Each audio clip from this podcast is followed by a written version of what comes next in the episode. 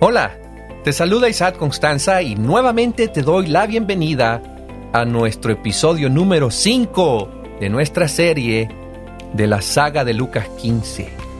El título de hoy se llama Dos hijos perdidos y un buen padre y me gustaría comenzar compartiendo una frase que es muy importante que la aprendas. ¿Estás listo para escucharla? Muy bien, aquí va.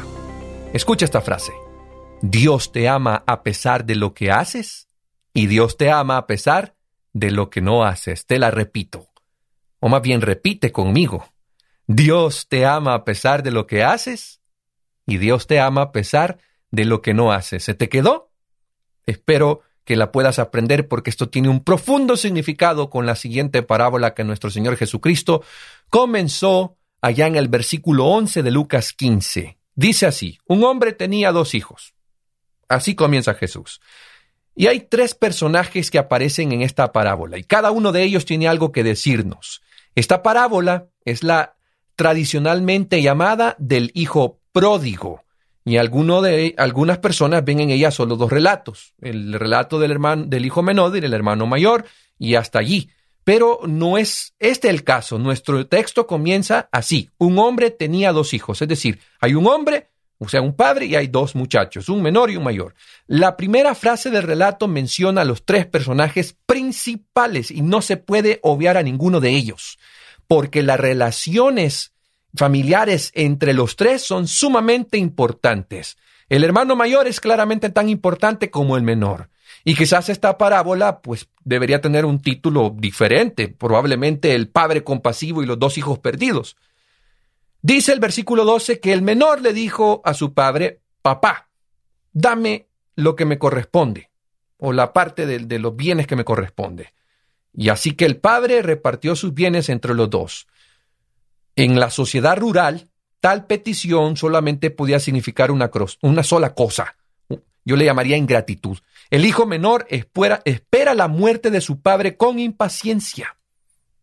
Es decir, el menor le está diciendo, papá, viejo, muérete ya. Muérete ya y aquello que me corresponde de todos tus bienes, dámelos ya. ¿Qué podemos decir entonces del hijo menor? Repito, para mí es un ingrato. Y ahí ya va a ver qué interesante, ya vas a ver qué interesante lo que Dios quiere decirnos en esta historia. Esta petición es una especie de motín.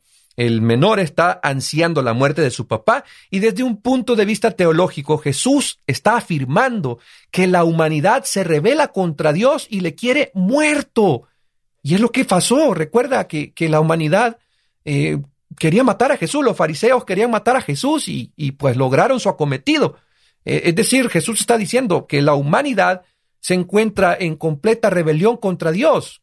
Quieren que su creador, su hacedor, esté muerto cosa que cuando Jesús estuvo aquí en la tierra tuvo que padecerlo y pues lograron su acometido, lo lastimaron, lo crucificaron, le, cumplieron su deseo de, su corazón dándole muerte a Cristo. Pero hay algo más que podemos decir del hijo menor. Cuando le está pidiendo este favor ingrato, bueno, yo ni le llamaría favor, cuando está exigiendo esta locura, el hijo menor está rompiendo una relación, no una ley, porque de acuerdo a Deuteronomio 21:17, la parte que corresponde al hijo menor es un tercio y la ley no especifica que el hijo debe esperar a la muerte de su padre. El hijo no ha quebrantado la ley, porque algunos piensan que eh, la herencia usualmente se reparte cuando el papá está muerto, pero en este caso el hijo no ha quebrantado ninguna ley bíblica. Lo que sí ha quebrantado es el corazón de su padre. Ojo con lo que acabo de decir. Escucha muy bien eso. Ha quebrantado no una ley, sino el corazón de un padre. Otra cosa que podemos decir del hijo menor es que a este personaje le parece importar bien poco lo que haga sufrir a los demás miembros de la familia con su petición. Recuerda, cada acción tiene una consecuencia y esto no solo hace sufrir al papá, sino que a todo el clan familiar, porque la riqueza de una familia rural no está en sus acciones, en depósitos ni cuentas corrientes en el banco. Eh, la riqueza de una familia rural se halla en un conglomerado de hogares, animales y tierras. Quedarse de repente sin un tercio de todo lo que tienen significaría una pérdida que haría tambalear al clan familiar en su totalidad. Y la parábola deja bien claro que el hijo menor arregló sus asuntos en unos pocos días. Esto significa que liquidó sus bienes a prisa y rápido, lo cual implica que lo, vendió pues barato, lo vendió barato, una transacción rápida, algo que tiene prisa por vender, se vende barato. Y pues al hijo menor pues no le importó, estaba indiferente ante todas estas consecuencias en el corazón de su padre y en el clan familiar. Otra cosa que podemos decir del hijo menor, que el pródigo exige privilegios sin responsabilidades, y aquí hay algo importantísimo notar, que el menor está diciendo dame la parte que me corresponde, pero no el autor bíblico, o más bien Jesús, no usa la palabra herencia, porque si el menor hubiera dicho padre dame la herencia, la herencia implica aceptar la responsabilidad de liderazgo en el clan familiar. El menor está diciendo dame la parte que me corresponde, es decir, dame lo material, pero yo no quiero responsabilidad, no quiero, no tengo no quiero nada que ver con esta familia. Eh, lo que el menor pidió fue la parte que me corresponde. Todo aquello que tienes, dámelo, pero no quiero responsabilidad, rompo la relación contigo y con la familia. Y una cosa importantísima, a diferencia de la ovejita y de la moneda, el hijo menor es totalmente responsable de perderse a sí mismo. Más adelante vamos a hablar un poquito acerca del hermano mayor. Más bien, ahorita vamos a hablar acerca del hermano eh, mayor, pero recuerda, el hijo menor es totalmente responsable de sus acciones. La oveja se puede haber perdido sin querer. La, la moneda era algo inanimado, pero el hijo escoge deliberadamente herir a su padre en su corazón, romperlo y rompe todas sus relaciones con la familia. Pero ¿qué podemos decir del hermano mayor? Solo dice Jesús, un hombre tenía dos hijos, pero el hermano mayor aparece ahí escondido. Eh, no se habla del hermano mayor. Pero ¿qué podemos decir de él? Bueno, les repito, aquí hay tres personajes y en la cultura de aquel tiempo cada personaje tenía un rol muy importante. Cada personaje tenía algo que cumplir, un rol que cumplir en la familia.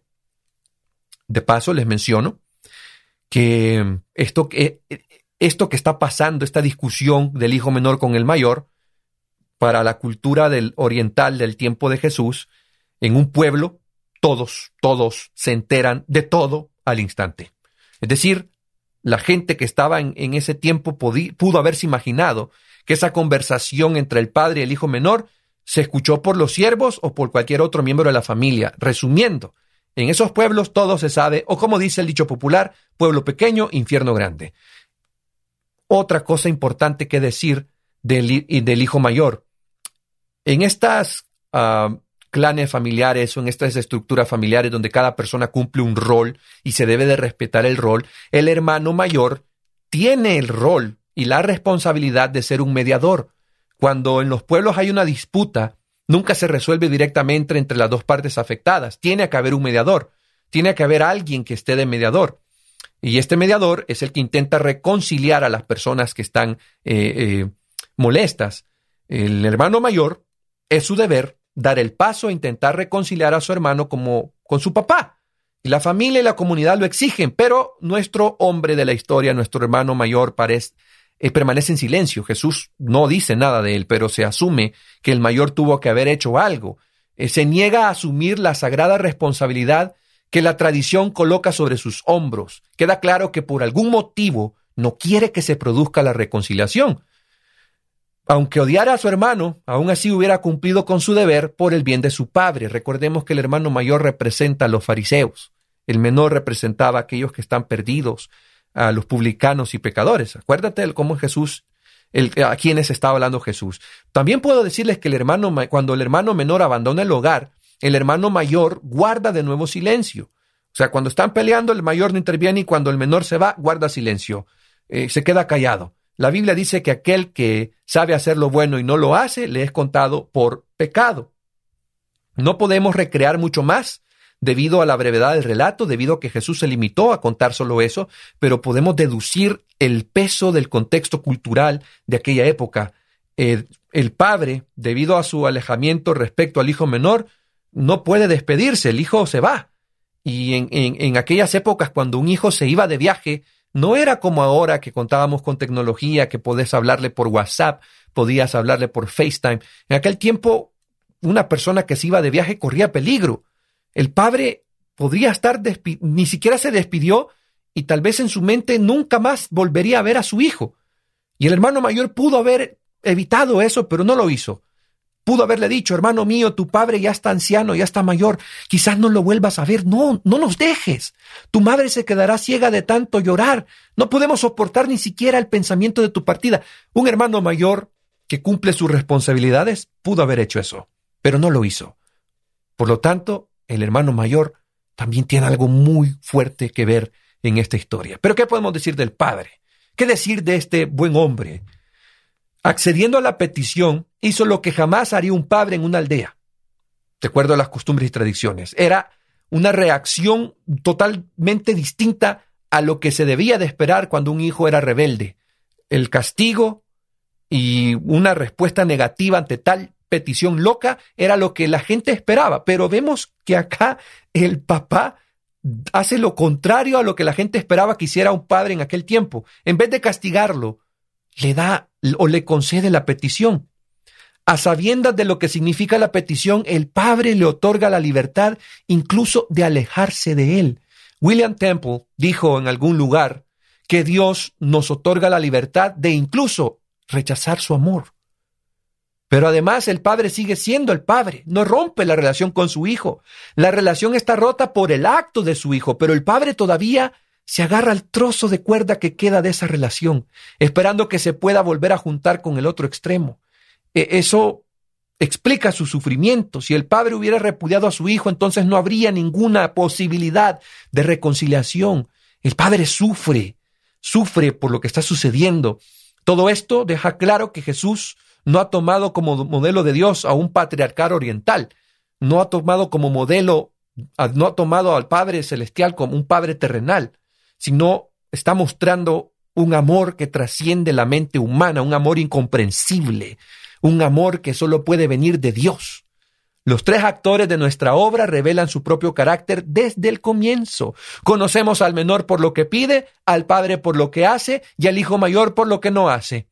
Por eso el texto dice que repartió sus bienes entre los dos. Dos hijos perdidos y un buen padre. Mi amigo, mi amiga que me escuchas, es probable que en estos momentos tu relación con Dios esté fracturada y te hayas ido lejos, huyendo por algo que aún no entiendes, huyendo porque es probable que no encajes en el modelo religioso, no encajes en la iglesia donde creciste, es probable que estés huyendo de la presencia del Padre y te sientas perdido. O puede que seas como el hermano mayor, que estás en la casa del Padre, pero guarda silencio, hay algo en tu corazón que te impide hacer lo correcto. Sea cual fuere tu situación, déjame decirte lo que te dije en un inicio.